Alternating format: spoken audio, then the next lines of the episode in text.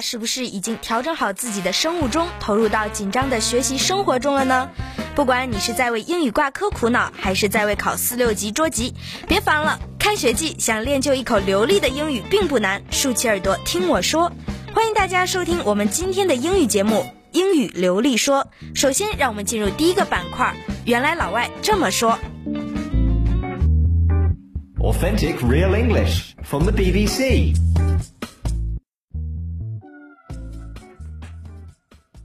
Hi, Finn! I'm so happy. I'm going to buy a brand new computer this afternoon, and it's very, very cheap. Oh, wow, what a bargain, Lee.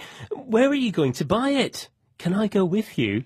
I'm going to meet a friend of my neighbor's cousin. He's selling it. Oh, do you know this man, Lee? No, but he sounded very nice on the phone. He's nice, but a bit clumsy. All right. Why? He told me the computer fell off the back of his lorry, but it works perfectly. It fell off the back of a lorry. Yes, but it came in a very strong box, and he said it was in perfect condition. Lee, the computer didn't actually fall off anywhere. It was taken. What do you mean? Well, in English, when you say something fell off the back of a lorry, or if you say something is off the back of a lorry, what you mean is that it was received in suspicious circumstances. It was probably stolen. Stolen!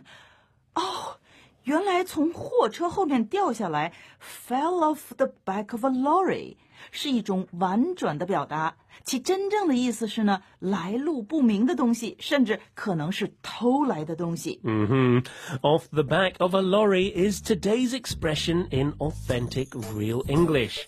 Let's hear some examples of how it's used. The police have been looking for a local man who doesn't mind selling mobile phones that fell off the back of a lorry. The black market was thriving when the war ended. It wasn't difficult to find all sorts of things off the back of a lorry. Thank you, Finn, for the warning. I'm not going to buy that cheap computer now. Well, sorry to have disappointed you, Lee, but it's always good to know these unusual expressions in English. Well, there goes my bargain. Back to saving money to buy a computer in a real shop. Good idea. What is cheap might end up costing much more than you expect. Indeed. I won't buy stuff off the back of a lorry. Better safe than sorry. Bye. Bye. Authentic Real English from the BBC. This is flat number five, Lee. I'm happy you came along to help me find a nice place to live. Renting a new place is a big step, Finn. This one looks good. Look here. Big windows. Lots of light coming in. Isn't it nice? Yeah, it, it's good, but uh, It's been painted recently. Look, the wooden floor is lovely. yeah, you, you're right. It is lovely, but Lee, there's not enough room to swing a cat. A cat? Yes. Are you sure? No problem. I saw one outside. Uh, I'll be back in a minute. Oh. Lee, what is this? Wow. It's a cat, Finn. I didn't know you liked swinging cats around. But, well, this cat was just outside, and you can try swinging it. Just be gentle with it. No, Lee, I don't swing cats. In English, you use the expression, there's not enough room to swing a cat, when you want to say a place is much too small. Oh, what a relief. 这么说, there's not enough room to swing a cat. 这个短语的意思呢，是用来形容一个地方太小了，连转身的余地都没有。 Not enough room to swing a cat is today's expression in authentic real English. Let's hear some examples of how to use it. The library at my college was really small. There wasn't enough room to swing a cat. I can't work in this office. There's not enough room to swing a cat. Where will I put my books and my computer?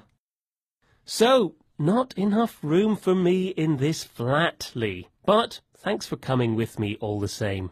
So what are you going to do, Finn? Well, I think I'll just move in with my brother. Is his flat small? Could you swing a cat there? Well, in my brother's house, cats rule. He loves furry little animals. Well, I think this cat might join you there. Let's go, Finn. Bye. Bye. And no cat was harmed in the recording of this program. Isn't that right, Tubby? Authentic Real English from the BBC. Hi, Rob. How are you today? Oh, hello, Lee. I'm really angry. Oh, why? Well, because I work very hard, I get results, I do much more than I really should, and nobody notices. I don't get any recognition. Hmm. Yes, you do work hard, Rob. You should earn a fortune. I know. You see, that's it. I'm going to go and see the boss right now. I'm going to ask for a pay rise. Good on you, Rob. Right now? Yes, right now. Rob, you're not going anywhere. Uh, yes, I, I know. So what are you waiting for? Well, uh, um, actually, I'm getting cold feet. Oh, that's no problem at all. Let's see. I have a solution right here. There you go. Oh. Take these. Oh. Thick, woolly socks. Yes, you should feel warm when talking to a tough boss like ours. Come on, use these. It's okay. There's nothing wrong with my feet, Lee. In English, when we say we've got cold feet, we mean we lack the confidence or courage to do something. Oh, I see. 原来所谓的脚发凉 （cold feet） 意思就是汉语中的腿发软的意思。换句话说呀，就是胆怯了，没有信心和勇气了。 Yes, I must admit, I am a bit.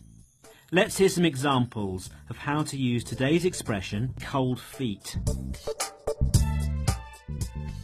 Mary knew Tony had bought her engagement ring and was planning to propose on Valentine's Day. She just hoped he wouldn't get cold feet before then.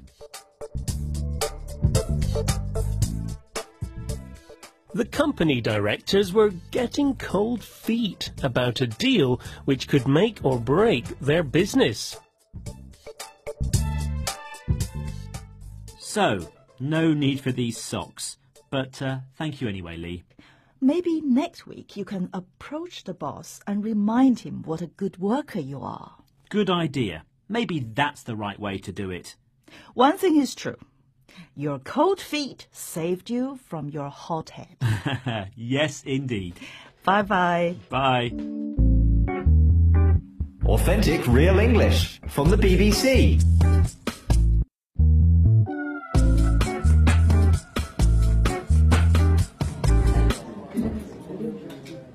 Hello, Helen. Thanks for inviting me here. It's a lovely cafe, isn't it? Yes, it is, Neil. Actually, I wanted to ask you a favor. I know you play the piano, and I'd like you to teach me. Here's your tea. Madam, sir, Oh, thank you. I'll pour it. I'd be happy to teach you the piano. Are you buying one? No, our colleague John is giving me one. Giving you a piano? Yes, he said he's moving to Australia and will give me his piano. Sugar in your tea? I'd take that with a pinch of salt. Oh, okay. What, what are you doing? You said you would take that with a pinch of salt, uh, so I'm putting some in your tea. No, I didn't mean put salt in my tea. I was talking about our colleague John. You need to take what John says with a pinch of salt. Uh, I'm confused.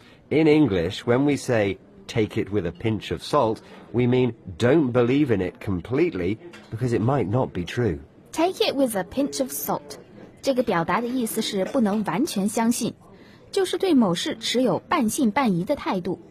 Neil 说，我不应该完全相信我们的同事 John 对我许下的承诺，应该对 John 说的话采取 take it with a pinch of salt 的态度。So John's not going to give me his piano.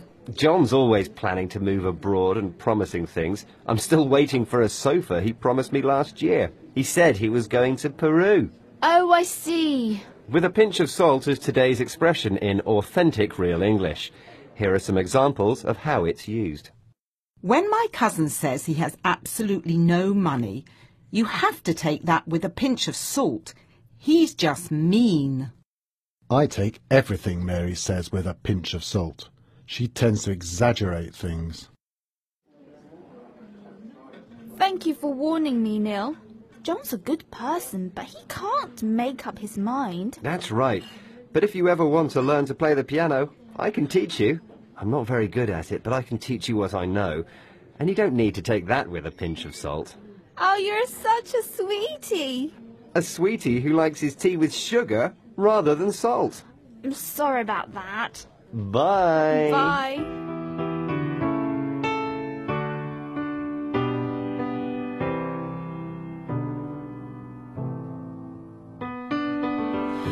from the start. You were a thief, you stole my heart.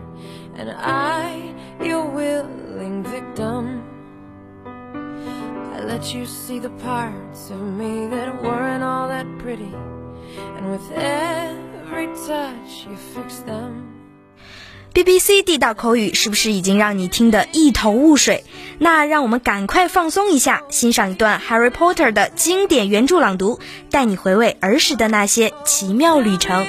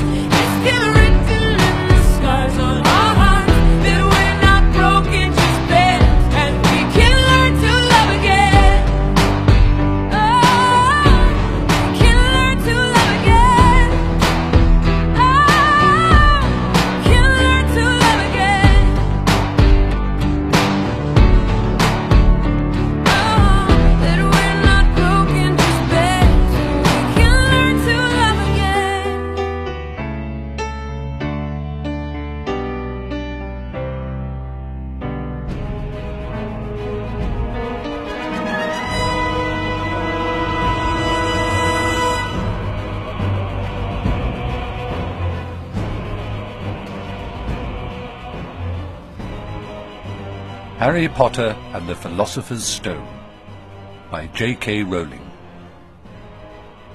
Chapter 1 The Boy Who Lived. Mr. and Mrs. Dursley of number 4 Privet Drive were proud to say that they were perfectly normal, thank you very much. They were the last people you'd expect to be involved in anything strange or mysterious, because they just didn't hold with such nonsense. Mr. Dursley was the director of a firm called Grunnings, which made drills. He was a big, beefy man with hardly any neck, although he did have a very large moustache. Mrs. Dursley was thin and blonde and had nearly twice the usual amount of neck, which came in very useful as she spent so much of her time craning over garden fences, spying on the neighbours. The Dursleys had a small son called Dudley, and in their opinion there was no finer boy anywhere. The Dursleys had everything they wanted, but they also had a secret, and their greatest fear was that somebody would discover it. They didn't think they could bear it if anyone found out about the Potters. Mrs. Potter was Mrs. Dursley's sister, but they hadn't met for several years. In fact, Mrs. Dursley pretended she didn't have a sister, because her sister and her good-for-nothing husband were as un-Dursleyish as it was possible to be. The Dursleys shuddered to think what the neighbours would say if the Potters arrived in the street. The Dursleys knew that the Potters had a small son too, but they had never seen him. This boy was another good reason for keeping the Potters away. They didn't want Dudley mixing with a child like that. When Mr. and Mrs. Dursley woke up on the dull, grey Tuesday our story starts, there was nothing about the cloudy sky outside to suggest that strange and mysterious things would soon be happening all over the country. Mr. Dursley hummed as he picked out his most boring tie for work, and Mrs. Dursley gossiped away happily as she wrestled a screaming Dudley into his high chair. None of them noticed a large, tawny owl flutter past the window. At half past eight, Mr. Dursley picked up his briefcase, pecked Mrs. Dursley on the cheek, and tried to kiss Dudley goodbye, but missed, because Dudley was now having a tantrum and throwing his cereal at the walls. Little tyke, chortled Mr. Dursley as he left the house. He got into his car and backed out of number four's drive. It was on the corner of the street that he noticed the first sign of something peculiar. A cat reading a map. For a second, Mr. Dursley didn't realize what he had seen. Then he jerked his head around to look again. There was a tabby cat standing on the corner of Privet Drive, but there wasn't a map in sight. What could he have been thinking of? It must have been a trick of the light. Mr. Dursley blinked and stared at the cat. It stared back. As Mr. Dursley drove around the corner and up the road, he watched the cat in his mirror. It was now reading the sign that said Privet Drive. No, looking at the sign. Cats couldn't read maps or signs. Mr. Dursley gave himself a little shake and put the cat out of his mind. As he drove towards town, he thought of nothing except a large order of drills he was hoping to get that day. But on the edge of town, drills were driven out of his mind by something else. As he sat in the usual morning traffic jam, he couldn't help noticing that there seemed to be a lot of strangely dressed people about. People in cloaks. Mr. Dursley couldn't bear people who dressed in funny clothes, the get-ups you saw on young people. He supposed this was some stupid new fashion. He drummed his fingers on the steering wheel, and his eyes fell on a huddle of these weirdos standing quite close by. They were whispering excitedly together. Mr. Dursley was enraged to see that a couple of them weren't young at all. Why, that man had to be older than he was, and wearing an emerald green cloak. The nerve of him! But then it struck Mr. Dursley that this was probably some silly stunt. These people were obviously collecting for something. Yes, that would be it. The traffic moved on, and a few minutes later, Mr. Dursley arrived in the Grunnings car park, his mind back on drills. Mr. Dursley always sat with his back to the window in his office on the ninth floor. If he hadn't, he might have found it harder to concentrate on drills that morning. He didn't see the owls swooping past in broad daylight, though people down in the street did. They pointed and gazed open-mouthed as owl after owl sped overhead. Most of them had never seen an owl, even at night time. Mr. Dursley, however, had a perfectly normal, owl-free morning. He yelled at five different people. He made several important telephone calls and shouted a bit more. He was in a very good mood until lunchtime, when he thought he'd stretch his legs and walk across the road to buy himself a bun from the baker's opposite. He had forgotten all about the people in cloaks until he passed a group of them next to the baker's. He eyed them angrily as he passed. He didn't know why, but they made him uneasy. This lot were whispering excitedly too, and he couldn't see a single collecting tin. It was on his way back past them, clutching a large doughnut in a bag, that he caught a few words of what they were saying. The Potters. That's right. That's what I heard. Yes, their son, Harry. Mr. Dursley stopped dead. Fear flooded him. He looked back at the whisperers as if he wanted to say something to them, but thought better of it. He dashed back across the road, hurried up to his office, snapped at his secretary not to disturb him, seized his telephone, and had almost finished dialing his home number when he changed his mind. He put the receiver back down and stroked his moustache, thinking. No, he was being stupid. Potter wasn't such an unusual name. He was sure there were lots of people called Potter who had a son called Harry. Come to think of it, he wasn't even sure his nephew was called Harry. He'd never even seen the boy. It might have been Harvey. Or Harold. There was no point in worrying Mrs. Dursley. She always got so upset at any mention of her sister. He didn't blame her if he'd had a sister like that. But all the same, those people in cloaks. He found it a lot harder to concentrate on drills that afternoon, and when he left the building at five o'clock, he was still so worried that he walked straight into someone just outside the door. "Uh, sorry, he grunted, as the tiny old man stumbled and almost fell. It was a few seconds before Mr. Dursley realized that the man was wearing a violet cloak. He didn't seem at all upset at being almost knocked to the ground. On the contrary, his face split into a wide smile, and he said in a squeaky voice that made passers-by stare, Oh, don't be sorry, my dear sir, for nothing could upset me today. Rejoice, for you know who has gone at last. Even muggles like yourself should be celebrating this happy, happy day. And the old man hugged Mr. Dursley around the middle and walked off. Mr. Dursley stood rooted to the spot. He had been hugged by a complete stranger. He also thought he had been called a muggle, whatever that was. He was rattled. He hurried to his car and set off home, hoping he was imagining things, which he had never hoped before, because he didn't approve of imagination. As he pulled into the driveway of number four, the first thing he saw, and it didn't improve his mood, was the tabby cat he'd spotted that morning. It was now sitting on his garden wall. He was sure it was the same one. It had the same markings around its eyes. Shoo! said Mr. Dursley loudly. The cat didn't move. It just gave him a stern look. Was this normal cat behaviour? Mr. Dursley wondered.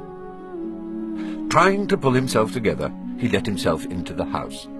He was still determined not to mention anything to his wife. Mrs. Dursley had had a nice, normal day. She told him over dinner all about Mrs. Next Door's problems with her daughter, and how Dudley had learnt a new word, shan't. Mr. Dursley tried to act normally.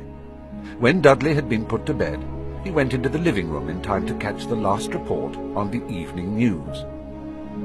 And finally, bird watchers everywhere have reported that the nation's owls have been behaving very unusually today. Although owls normally hunt at night and are hardly ever seen in daylight, there have been hundreds of sightings of these birds flying in every direction since sunrise.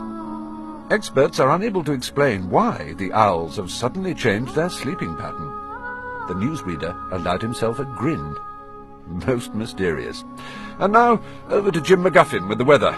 Going to be any more showers of owls tonight, Jim? Well, Ted, said the weatherman, I don't know about that, But it's not only the owls that have been acting oddly today. Viewers as far apart as Kent, Yorkshire and Dundee have been phoning in to tell me that instead of the rain I promised yesterday, they've had a downpour of shooting stars. Perhaps people have been celebrating bonfire night early. It's not until next week, folks. But I can promise a wet night tonight. Mr. Dursley sat frozen in his armchair. Shooting stars all over Britain? Owls flying by daylight? Mysterious people in cloaks all over the place? And a whisper, a whisper about the Potters. Mrs. Dursley came into the living room carrying two cups of tea. It was no good. He'd have to say something to her. He cleared his throat nervously. Ah, Petunia, dear, you haven't heard from your sister lately, have you? As he had expected, Mrs. Dursley looked shocked and angry.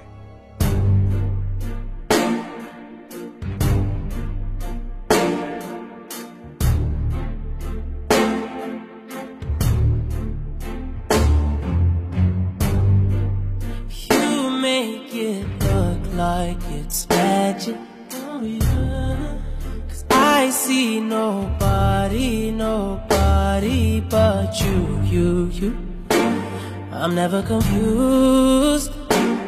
Hey, hey, I'm so used to being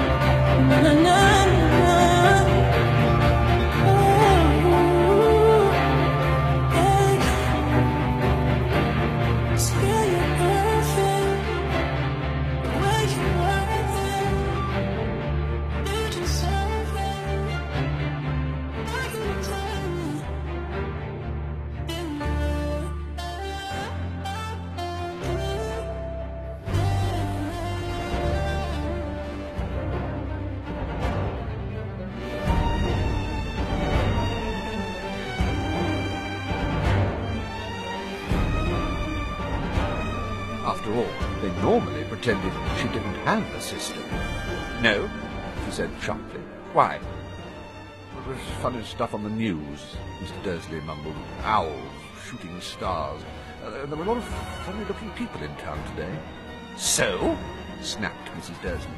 Well, I, I just thought maybe it was something to do with, you know, her lot. Mrs. Dursley sipped her tea through pursed lips. Mr. Dursley wondered whether he dared tell her he'd heard the name Potter. He decided he didn't dare. Instead, he said, as casually as he could, their son. Ooh, he'd be about Dudley's age now, wouldn't he? I suppose so, said Mrs. Dursley stiffly. What's his name again? Uh, Howard, isn't it? Harry. Nasty, common name, if you ask me. Oh, yes, said Mr. Dursley, his heart sinking horribly. Yes.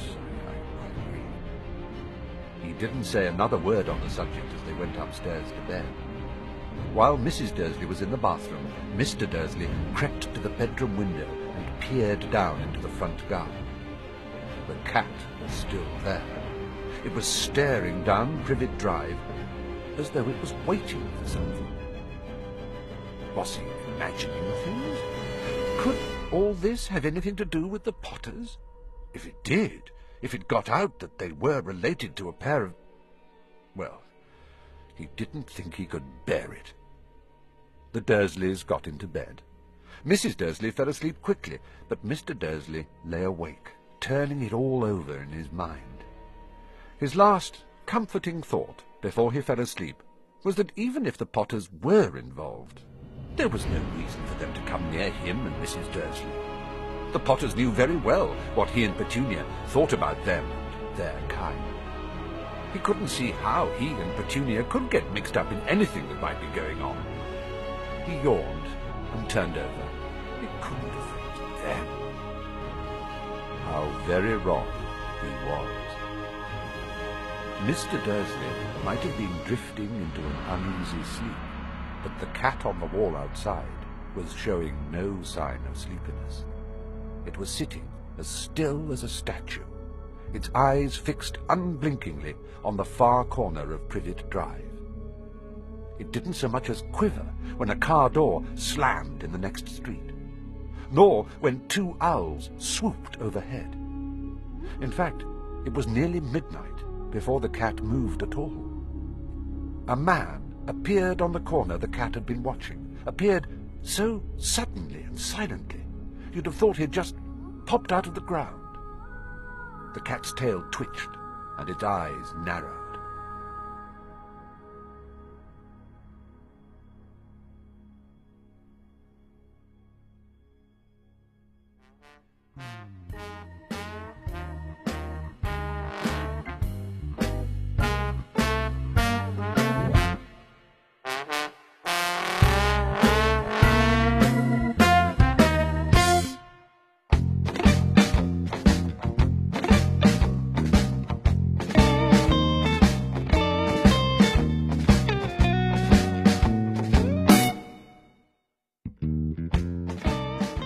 希望今天的英语流利说可以让你在紧张的学习生活中体验一丝英语带给你的乐趣。我们下期不见不散。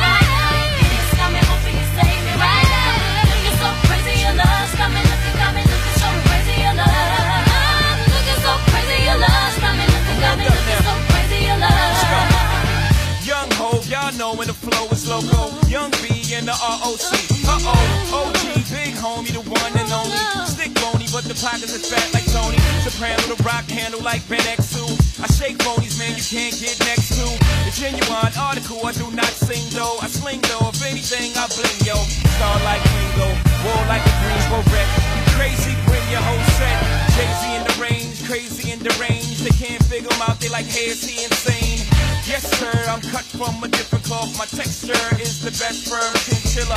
I've been dealing the chain smokers. How you think I got the name over? I've been realer, the game's over. Fall back young, ever since I made the change over to platinum, the game's been a rap one. Got me looking so crazy, my baby.